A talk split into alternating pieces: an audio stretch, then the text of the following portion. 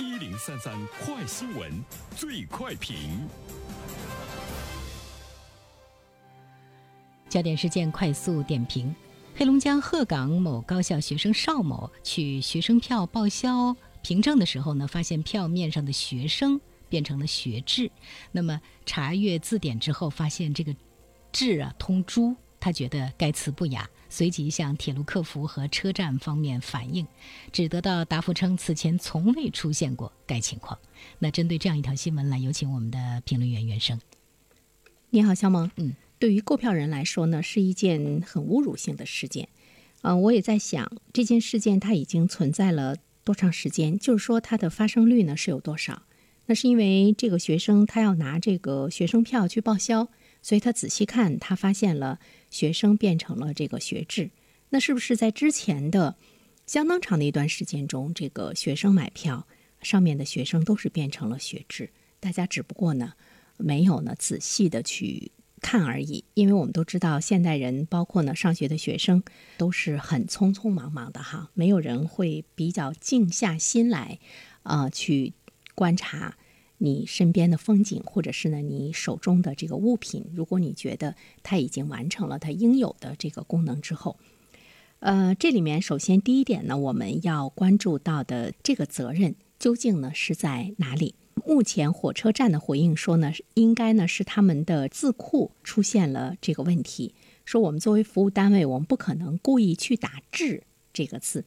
因为这个字啊特别难写，一般的人都不认识这个字呢是什么。他们认为呢应该是字库的问题，字库在选字的时候，这个智能系统出现了这个问题，机器字体汉字录入库出现了系统的问题。当然，他们也把这件事情向厂家和这个铁路总公司进行了反映啊，也保证说，哎呀，我们以后呢不会呢再出现呢类似的错误。但是这里面。呃，究竟有没有这个责任方？智能系统出现了这个问题，在我们的现实生活中，以后它的这个大概率可能会是比较多，因为我们的生活中有越来越多的服务也好。或者是呢，我们日常生活接触到的一些系统也好，智能呢已经是大范围的普遍的出现啊。就是如果出现了问题，谁将对这种后果负责？是设计系统的人，是编写算法的人，使用这个系统的人，责任方究竟呢在谁？是不是仅仅的一句道歉，把责任呢推给机器、推给系统，就一了百了？好在呢，这个受侮辱方是一个学生。我说的是好在，并不是说是庆幸。呃，我觉得学生从他保护自身的权益等这些方面，未必呢能够受到铁路方十足的一种的尊重。如果这件事情受害方是一个律师的话。我相信他会从人格的尊严这个角度上要去呢探究究竟。第二方面的话呢，我们要探究的是，在今天这样的一个智能的时代，我们对机器的信任是需要警惕的。这个呢，应该是机器犯错误了哈，不知道什么样的原因造成了这样的一种情况。即便是我们现在是一个智能的时代，其实对于机器的信任还呢是需要这个警惕的。比如说前不久我们一直探索的这个无人驾驶汽车，呃，我相信。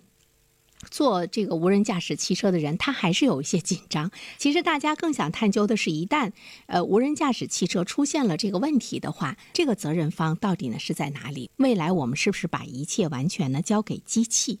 最后一点呢，我想说的是，其实，在面对这样的一件事情中，作为呃铁路方来说，应该呢是一种非常。严肃的这样一个态度，而不能是呢这个呃敷衍了事。因为如果说今后还出现这样的事情的话，你不得不去面对哈，它是对人格、对尊严的一种这个保障的这个缺失。就是你的这个智能、你的这个机器对人的尊严的保障的缺失的话，以后如果带来大面积的一个问题的话，那将是呢一发而不可收。现在的劳动力呢是人和机器，那么组织者呢，他不仅仅是对人的行为要负责任同样对机器的行为也是要负责任的。好了，肖萌，好的，感谢袁生。